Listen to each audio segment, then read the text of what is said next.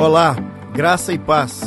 Você ouvirá uma mensagem bíblica de fé e esperança.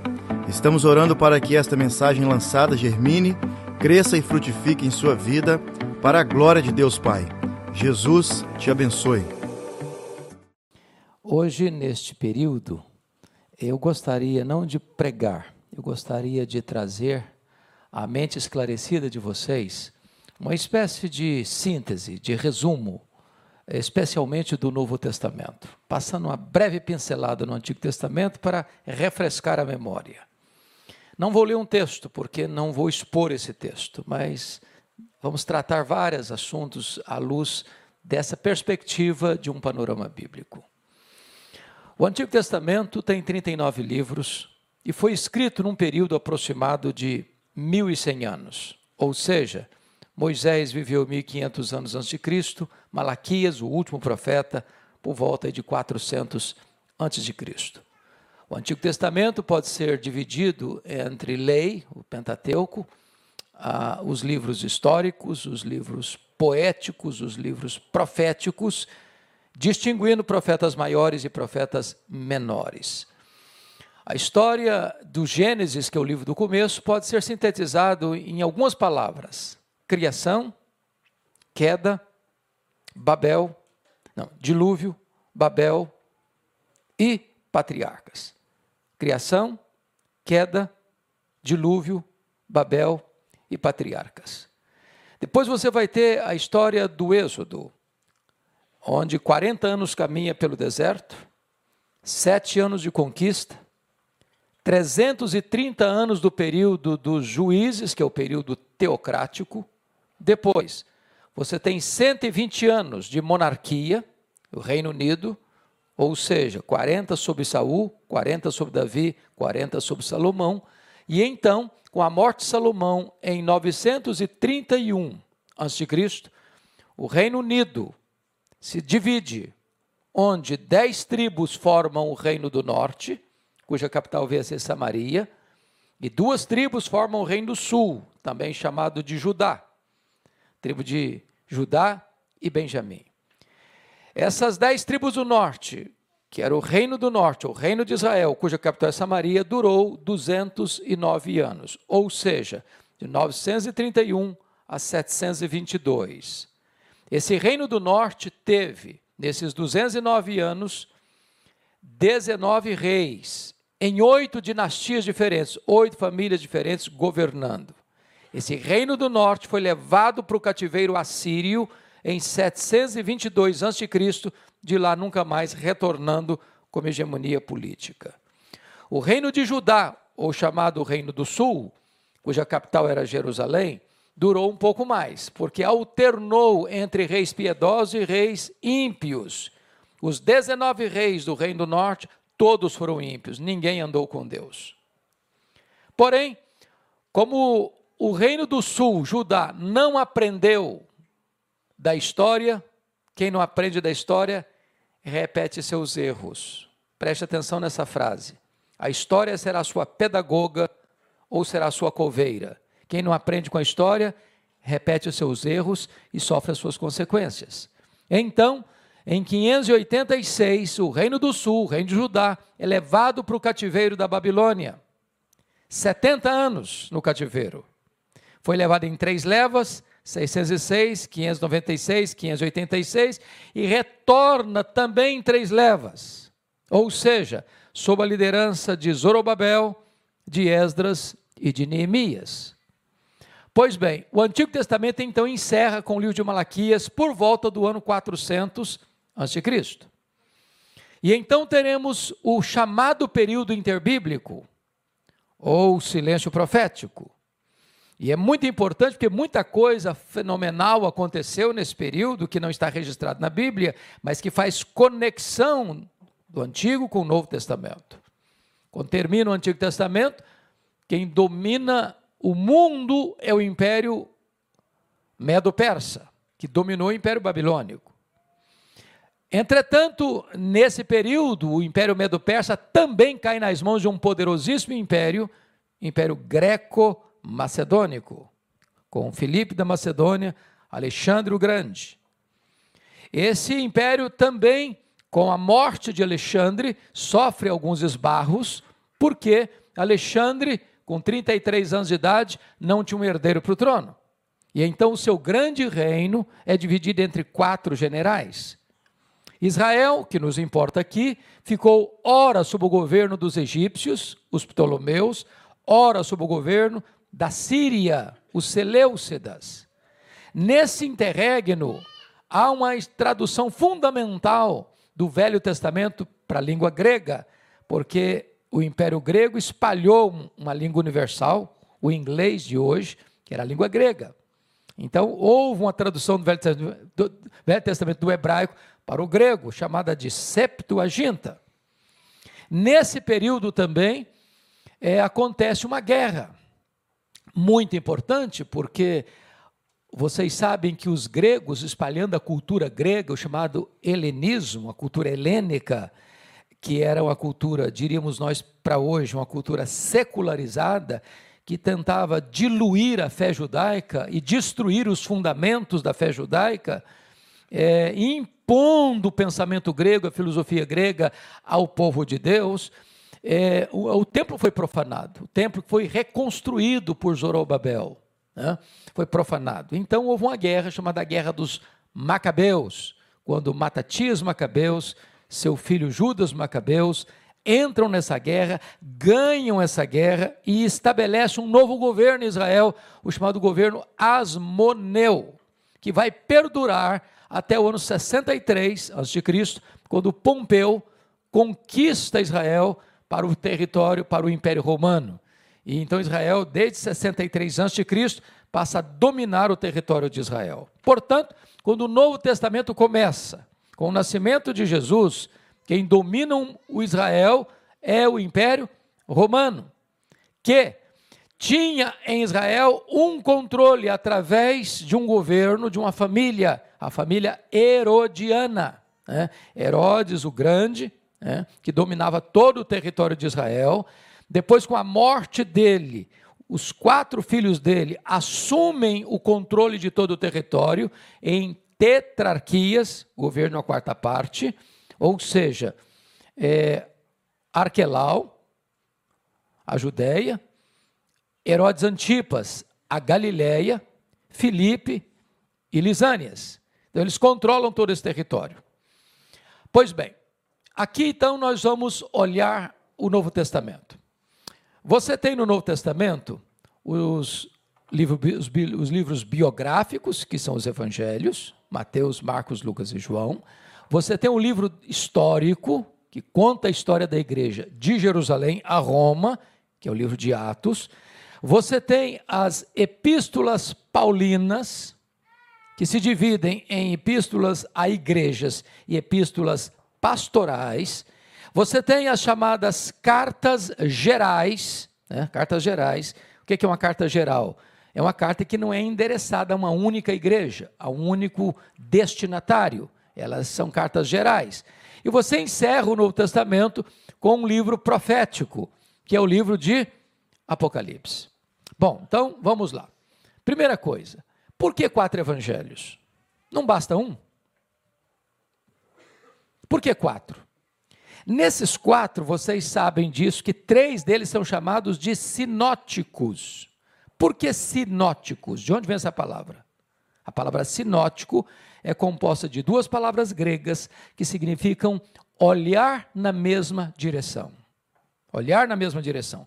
Muito embora Mateus, Marcos e Lucas olhem na mesma direção, tem peculiaridades. Por exemplo, Mateus é escrito para os judeus. A grande tese de Mateus é provar que Jesus Cristo é o rei dos judeus. É por isso que Mateus é o evangelho que mais cita o Velho Testamento. Marcos foi escrito para os romanos. Por isso, Marcos é o mais resumido dos evangelhos, porque os romanos não estavam interessados em ensino, mas em trabalho.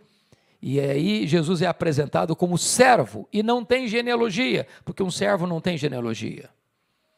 Lucas, por sua vez, escreve para os gregos, escreve para Teófilo, amigo de Deus, em dois volumes, o Evangelho Lucas e o livro de Atos.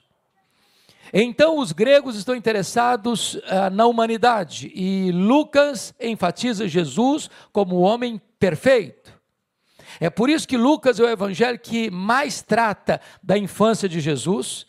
Lucas é o evangelho que mais trata, por exemplo, da vida de oração de Jesus, porque ele é um homem perfeito e, como tal, ele é um homem de oração. E você tem, então, esses três evangelhos chamados sinóticos. Como é que você pode entender isso? Para mim, é um evangelho só, porém, com perspectivas de três autores diferentes. Os três tratam do mesmo assunto: o nascimento de Jesus, a vida de Jesus, os ensinos de Jesus, os milagres de Jesus, a morte de Jesus, a ressurreição de Jesus e a ascensão de Jesus. Então, vou ilustrar isso. Imagine que vocês, vocês são três pessoas alpinistas. Vocês vão escalar a mesma montanha. Cada alpinista vai escalar essa montanha por um lado diferente da montanha. Os três estão vendo a mesma montanha, estão subindo a mesma montanha, estão descrevendo a mesma montanha. Mas se você pedir para cada um deles fazer uma descrição da montanha, cada um vai fazer uma descrição diferente pelo lado que está subindo. Assim são os evangelhos sinóticos. Estão escalando a mesma montanha, falando da mesma pessoa, tratando os mesmos assuntos, mas cada um vai ter a sua perspectiva diferente, porque estão olhando para ângulos diferentes. Mateus para Jesus como rei, Marcos para Jesus como servo, Lucas para Jesus como homem perfeito. Aí você tem o Evangelho de João. O Evangelho de João foi escrito bem mais tarde, quando os outros evangelhos já circulavam nas igrejas há mais de 20 anos. Quando João escreveu o seu evangelho, para vocês terem uma ideia, todos os apóstolos já estavam mortos, exceto João, obviamente e todos mortos pelo viés do martírio. Quando João escreveu esse evangelho, ele escreveu com um propósito muito, muito, muito específico. Qual propósito? Lembra que eu disse para vocês que os gregos espalharam a cultura helênica? Pois é, o Império Romano dominou o mundo, mas não as ideias. Aníbal Pereira Reis, pastor, pastor Seni conheceu muito bem, foi um padre uh, convertido a Cristo no Brasil, um dos homens mais cultos daquele tempo, um dos maiores escritores da sua geração. E Aníbal Pereira Reis diz uma coisa muito interessante. Ele diz assim: a bomba mais poderosa do mundo não é a bomba atômica. A bomba mais poderosa do mundo não é a bomba de hidrogênio. A bomba mais poderosa do mundo não é a bomba biológica. A bomba mais poderosa do mundo é a bomba I. É a bomba das ideias. As ideias governam o mundo. O Império Romano dominou o mundo, mas não, não dominou as ideias. O pensamento grego ainda prevalece. E qual era o principal pilar do pensamento grego? O dualismo. O que, que é isso? Para os gregos, a matéria era essencialmente má e o espírito era essencialmente bom. Em virtude disso, os gregos negavam três verdades essenciais do cristianismo. Quais sejam? Primeiro, eles não acreditavam na criação. Porque se a matéria é má, um Deus bom não pode criar uma coisa que é má. Eles não acreditavam na encarnação, porque se o corpo é físico material e Deus é bom, mas a matéria é má, então se Deus se encarnou, ele se tornou mal na encarnação. Então eles não acreditavam na encarnação. Terceiro, eles não acreditavam na ressurreição. Porque aquilo que é físico e material se ressuscita, então é o mal que está voltando, então eu não posso aceitar a ressurreição. Os gregos negavam tudo isso. Então, no final do primeiro século, esse pensamento grego pervadiu a igreja e começa a se negar aí no final do primeiro século a doutrina da divindade de Cristo. E se você conhece a história da igreja, você vai perceber que até o quinto século, a grande doutrina que tomou conta dos concílios gerais da igreja, tanto em Niceia, como em Constantinopla, como em Calcedônia, foram as doutrinas relacionadas a Cristo, a divindade de Cristo, a humanidade de Cristo e a pessoa divina humana de Cristo. O que, que acontece? João vai escrever este evangelho para provar uma tese. Qual tese? Jesus Cristo é verdadeiramente Deus, sem deixar de ser verdadeiramente homem. Ele não deixou de ser Deus ao encarnar-se, e ele não deixou de ser homem ao retornar para o céu como Deus. Agora eu peço, Lincoln, você que está aí atrás, leia em voz alta para nós, por favor, o último versículo do Evangelho de João. Por favor, levante-se com voz assim, é, é, de FM que você tem e, e leia para nós em voz alta para todo mundo escutar. O último versículo de, do Evangelho de João.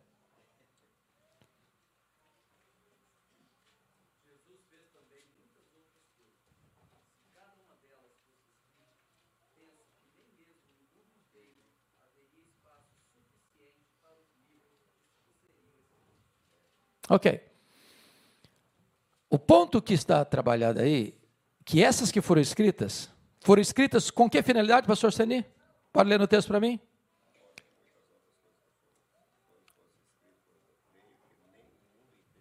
Ok. O que foi escrito, foi escrito para que você creia que Jesus é o Filho de Deus. E crendo nele, você tem o quê? A vida eterna. Então, qual o propósito do Evangelho de João? É que você creia em Jesus como verdadeiramente Deus, e quando você crê nele, você tem o quê? A vida eterna. Então, João foi escrito com esse propósito. João provou a tese dele de duas maneiras. Ele é Deus porque tem os mesmos atributos de Deus.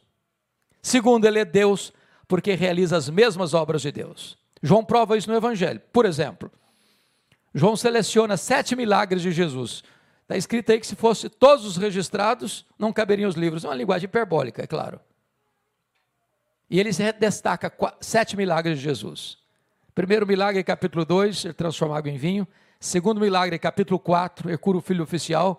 Terceiro milagre, capítulo 5, ele cura o paralítico de Bedesda. Quarto milagre, capítulo 6, ele multiplica pães e peixes. Quinto milagre, capítulo 6, ele anda sobre o mar. Sexto milagre, capítulo 9, ele cura o cego de nascença. Sétimo milagre, capítulo 11, ele ressuscita Lázaro. Se ele faz as obras de Deus, então ele é Deus.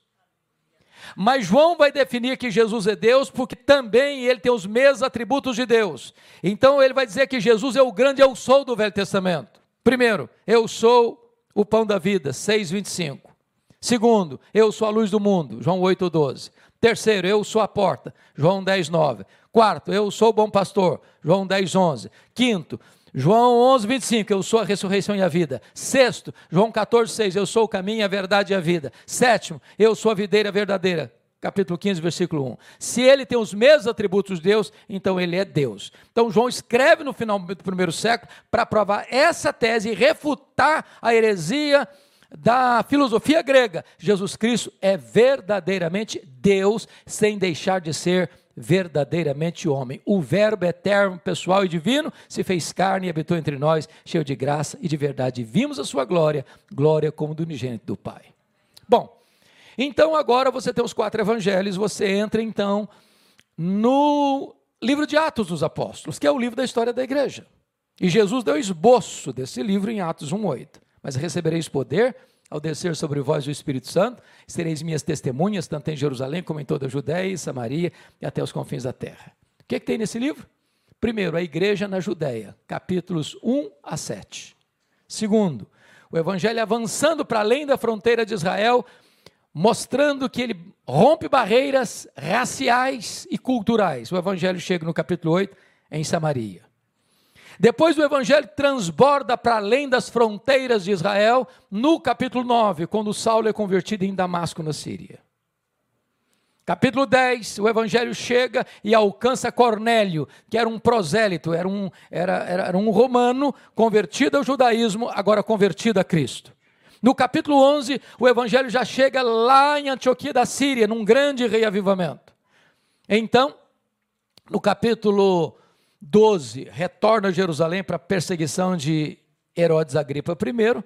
Capítulos 13, 14, a primeira viagem missionária. Paulo e Barnabé vão para a Galácia do Sul, Antioquia da Pisídia, Cônio, Derbe e Listra. Capítulo 15, tem o concílio da igreja de Jerusalém. Capítulo 16, 17 e 18, a segunda viagem missionária de Paulo para a província da Macedônia e da Caia. Capítulo 19 e 20, terceira viagem missionária de Paulo, província da Ásia Menor, onde Paulo se fixa três anos em Éfeso. E dali planta igrejas em toda a província da Ásia Menor, como Esmirna, Pérgamo, Tiatira, Sardes, Filadélfia, Laodiceias, Colossos e Herápolis.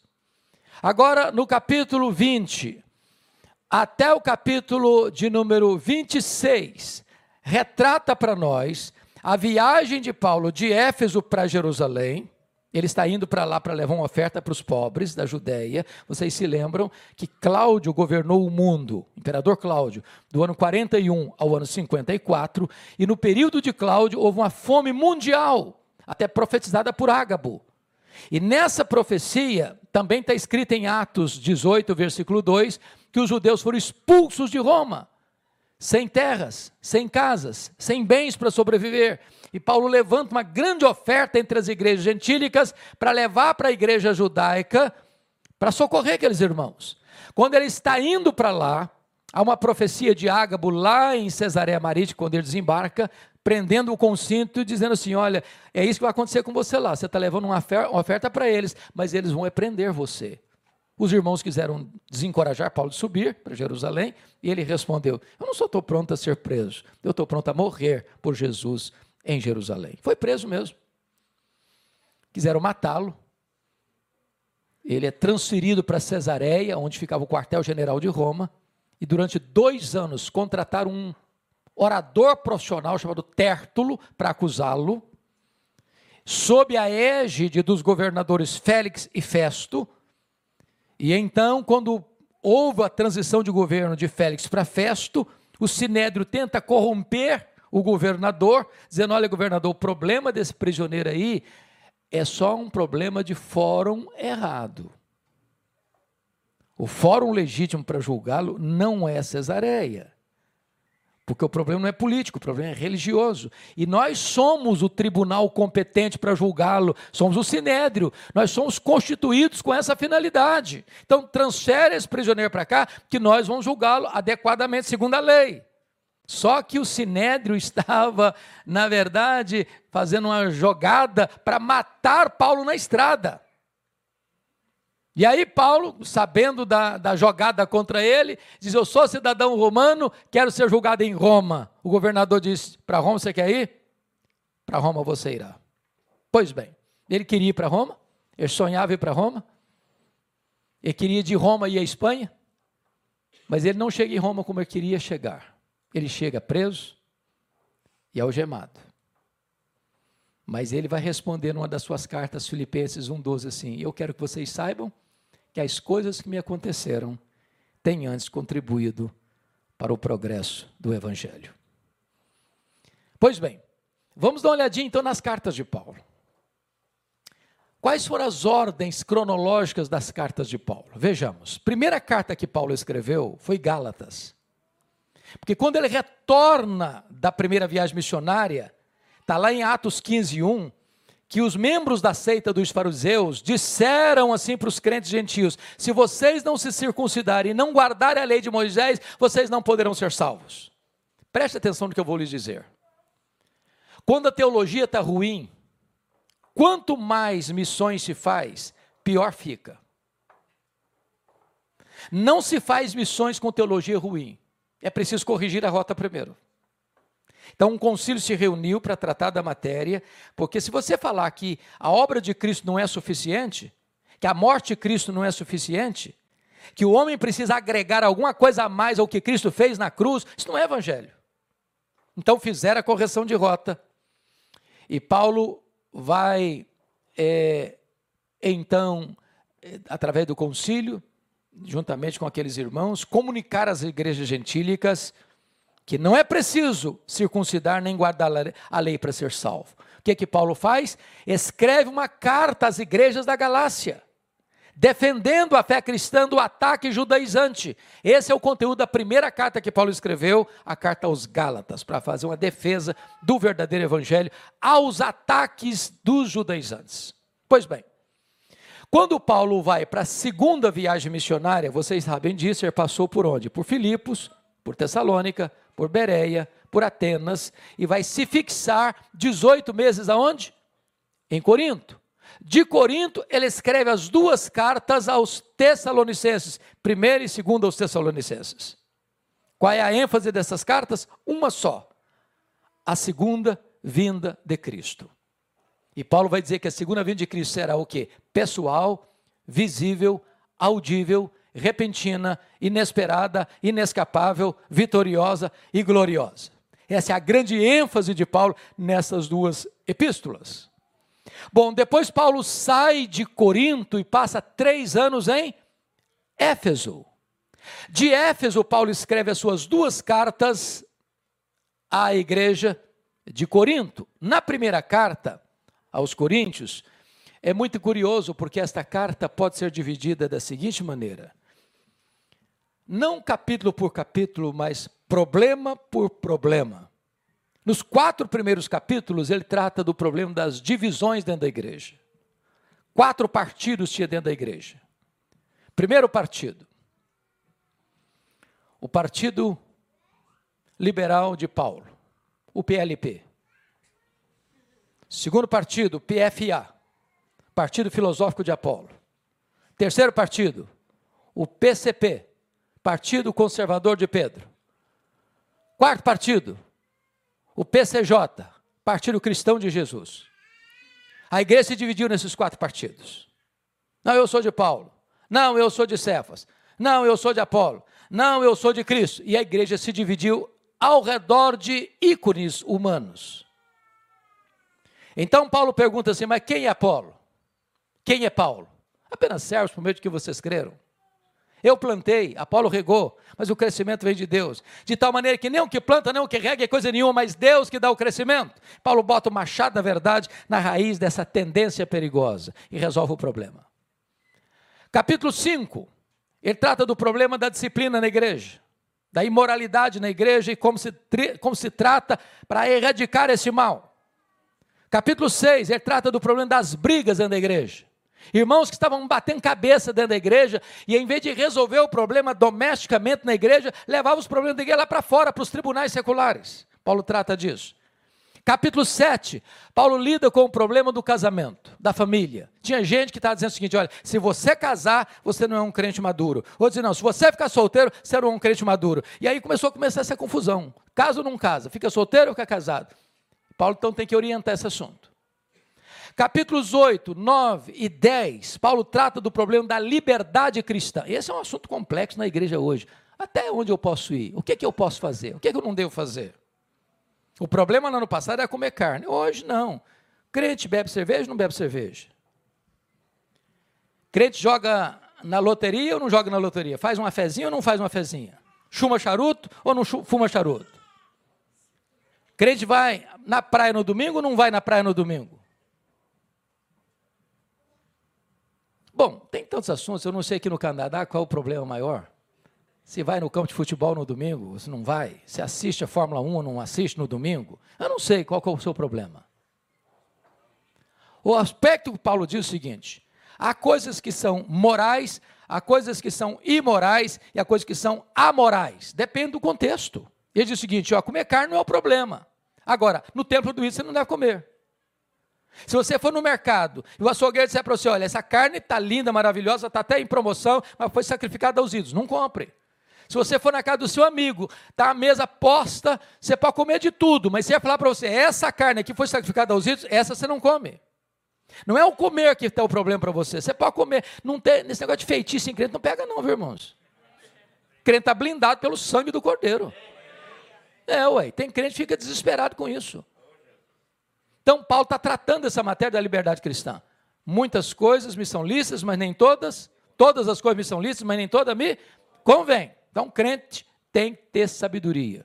Capítulo 11 trata do problema lá do culto, da ceia. Capítulo 12, 13 e 14 trata dos dons espirituais. No capítulo 15 trata da questão da ressurreição. E no 16, da mordomia cristã.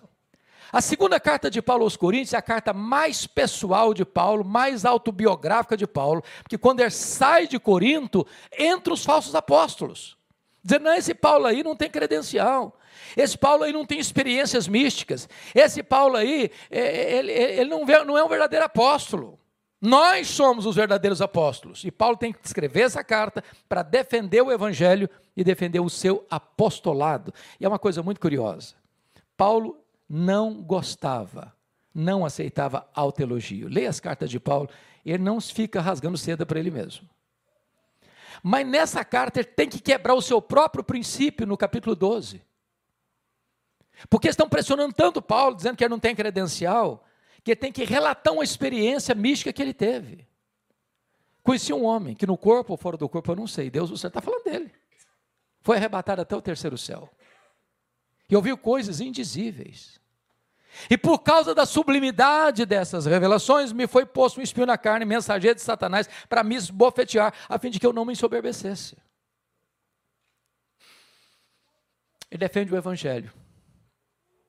Nessa carta ele trata de assuntos que não trata em outras, por exemplo, ele trata da doutrina da reconciliação, ele, ele, ele, ele, descreve como nenhuma outra carta os sofrimentos que passou pelo Evangelho, ele conta essa experiência do seu êxtase, do seu arrebatamento, ele faz uma defesa da sua, do seu ministério e do Evangelho. Pois bem, então Paulo depois disso, de Corinto, ele vem para Jerusalém, foi preso dois anos e vai para Roma. Quando eu cheguei em Roma, na primeira prisão, 61, 62, ele vai escrever quatro cartas. Primeiro, Filipenses. É a carta da alegria, é a carta da gratidão. Depois eu vou escrever Colossenses, a carta cristológica. É a carta mais cristológica do Novo Testamento. Depois eu vou escrever Efésios, que é a carta mais eclesiológica do Novo Testamento, que trata da igreja. Depois eu vou escrever uma espécie de memorando, um bilhete, um bilhete, chamado Filemon. Na verdade, vocês sabem disso, a igreja de Colossos possivelmente acontecia dentro da casa de Filemon, era um homem rico, tinha escravos na época, e um desses escravos, chamado Filemon, melhor, Onésimo, fugiu da casa dele, foi lá para em Roma. Olha a providência de Deus, aonde o cara foi preso. Chegou em Roma, foi preso. Jogaram o cara exatamente onde Paulo estava preso. Olha aí. E aí Paulo ganha para Cristo. E aí Paulo quer saber quem é esse cara. Fala, não, eu sou escravo, fugi lá da casa do Filemão. Mas eu conheço o Filemão. O Filemão é meu filho na fé. Eu vou te devolver para ele. Mas eu vou escrever uma cartinha primeiro. Ô Filemon, esse escravo que fugiu da sua casa aí, chegou aqui, cara. Eu ganhei esse cara para Jesus. E eu estou te mandando ele de volta. Agora, só um detalhe: receba-o como um irmão. E se ele ficou devendo alguma coisa em você, não cobra dele, não, cobra de mim. E você me deve a sua própria vida, então está zerada a conta. pois bem, quando Paulo sai da prisão em Roma, na primeira prisão, ele, ele não saiu para se aposentar, para vestir um pijama, para deitar numa cadeira de balanço. Notinha de rodapé. Não tem aposentadoria no reino de Deus, sabia? Enquanto você tiver um fiapo de vida, você tem que estar tá fazendo a obra de Deus. E aí, nesse interregno da primeira para a segunda prisão, ele escreve mais duas cartas. Ele escreve Tito e 1 Timóteo.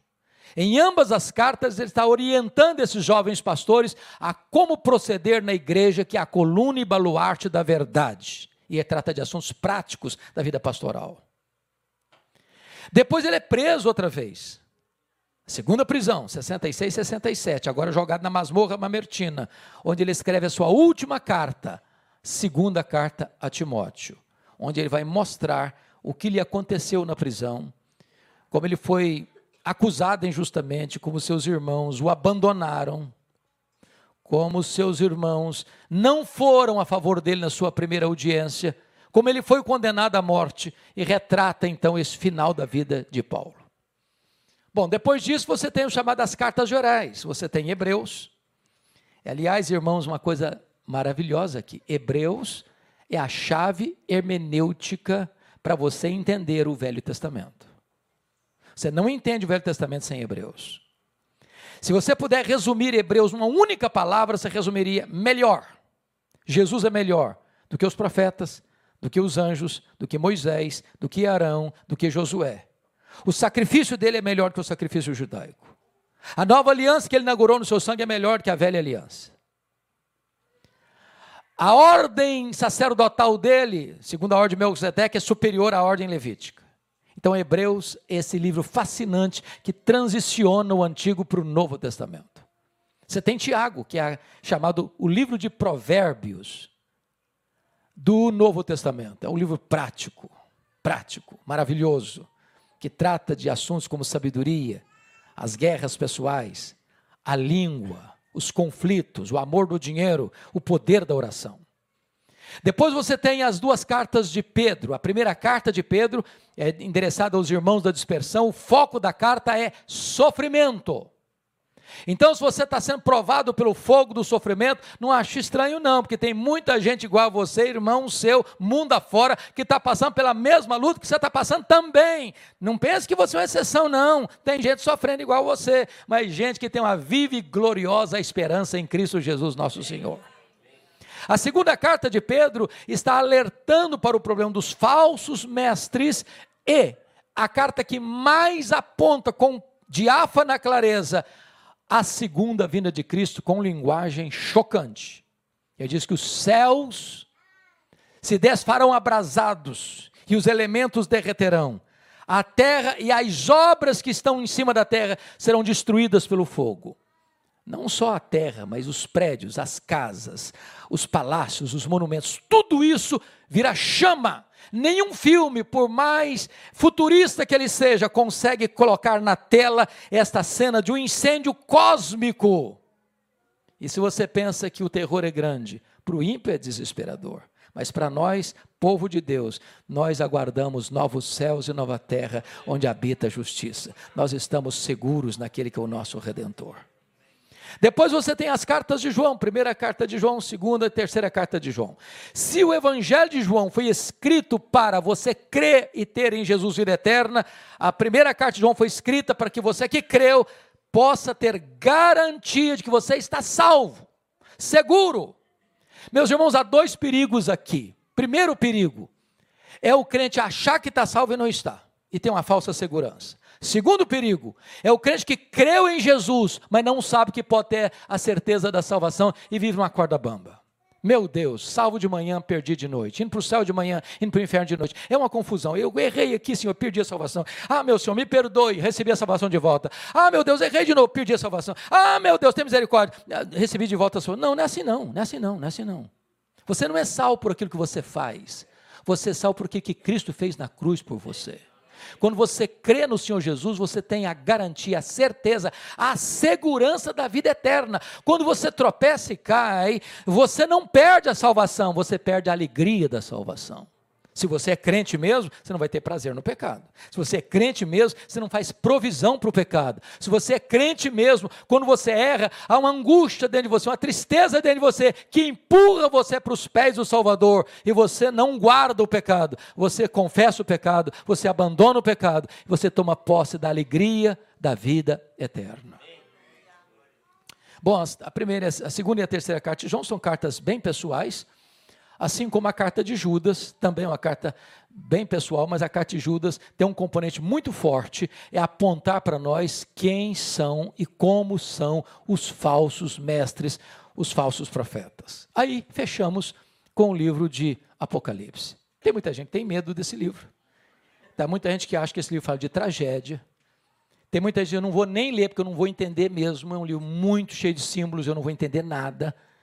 Tem gente, não, eu estou fugindo desse livro, porque esse livro fala de muita coisa horrorosa, muita coisa perigosa, e eu quero viver uma vida mais tranquila e serena. Então não vou nem ler. Primeiro, eu não vou entender mesmo. Segundo, porque esse livro fala de tragédia, eu não quero saber.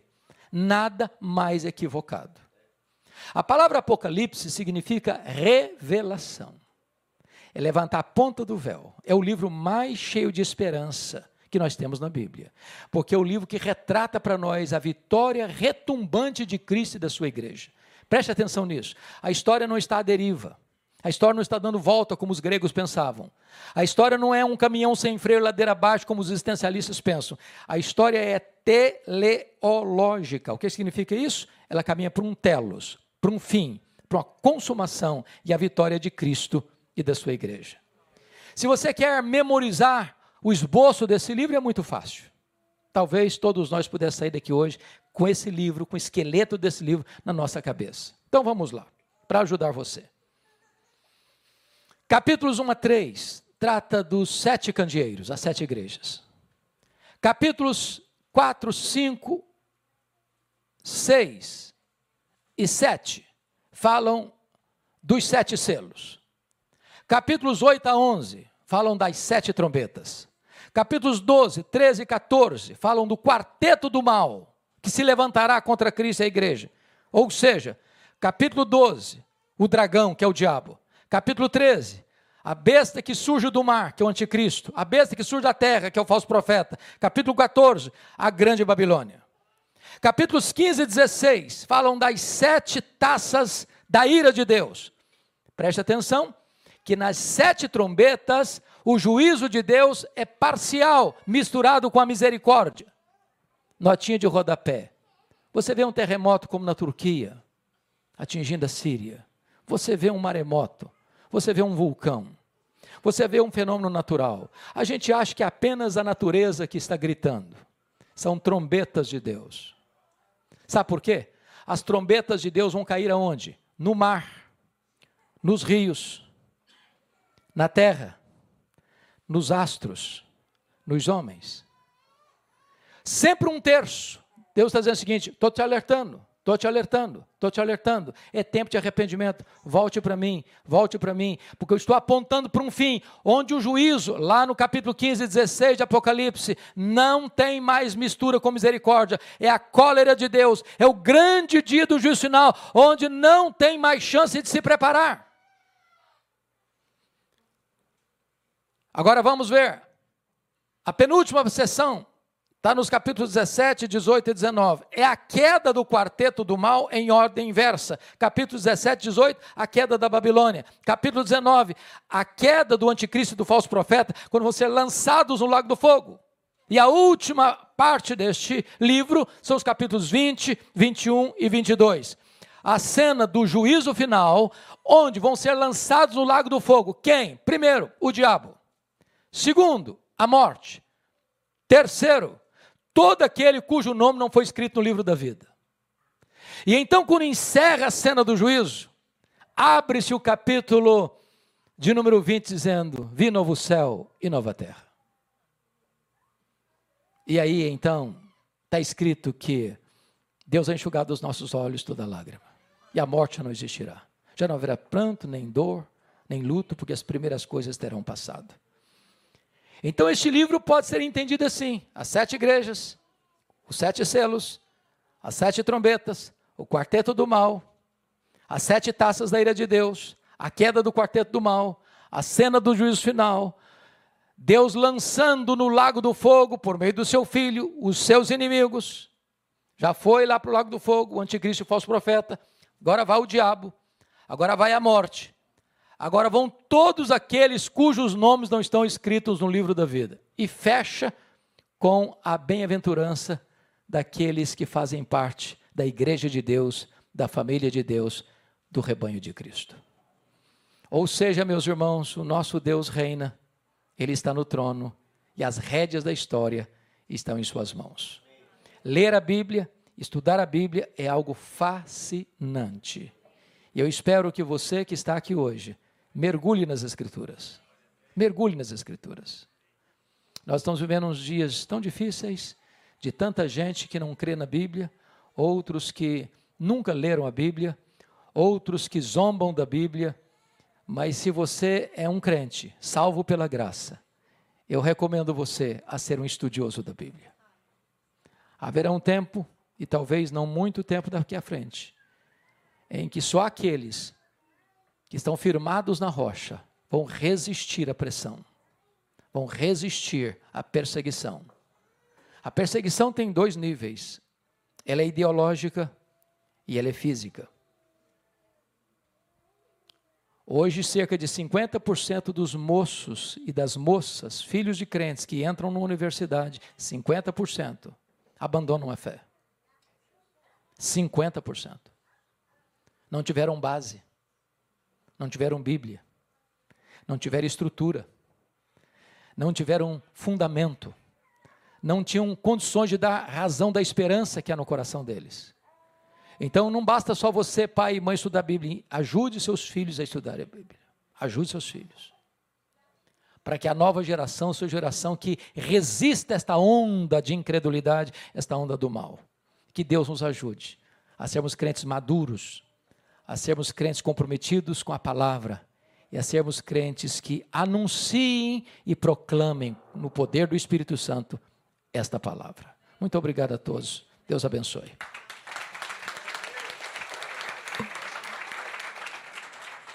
Vamos orar então, amados. Vamos ficar em pé para orar?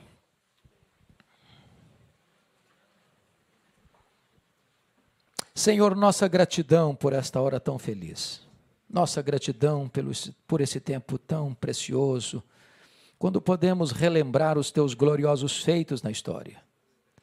Nossa gratidão por este presente singular que é a Bíblia.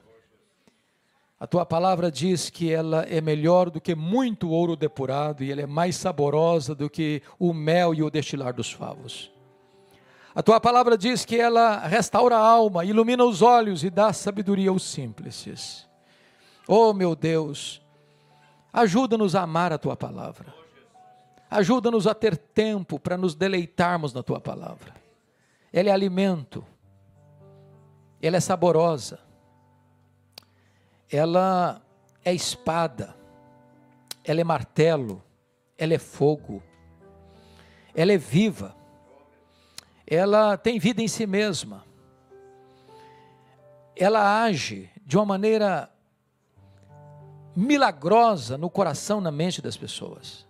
Então, o que nós te pedimos nesta noite é que esta igreja, que celebra mais um ano de vida, mais do que nunca, Senhor, ela se volte, se volte, se volte, se volte para a tua palavra. Que cada pessoa que entrar pelas portas desse santuário, ou onde quer que essa igreja for, as pessoas sejam impactadas pelo poder da tua palavra. Nós oramos assim com muita gratidão pela vida desta igreja, pelo ministério desta igreja, pelas centenas de pessoas que já foram alcançadas pelo ministério desta igreja pelo braço estendido desta igreja na obra missionária além fronteiras. Louvado seja o teu nome. E que esta igreja seja reavivada pelo poder do teu Espírito. Que ela se multiplique nesta cidade. Que ela seja um luzeiro a brilhar nesta nação. E que ela seja um porto de esperança para aqueles que estão aflitos e desesperançados nessa cidade. Nós a entregamos nas tuas mãos e oramos em nome de Jesus. Amém. Amém.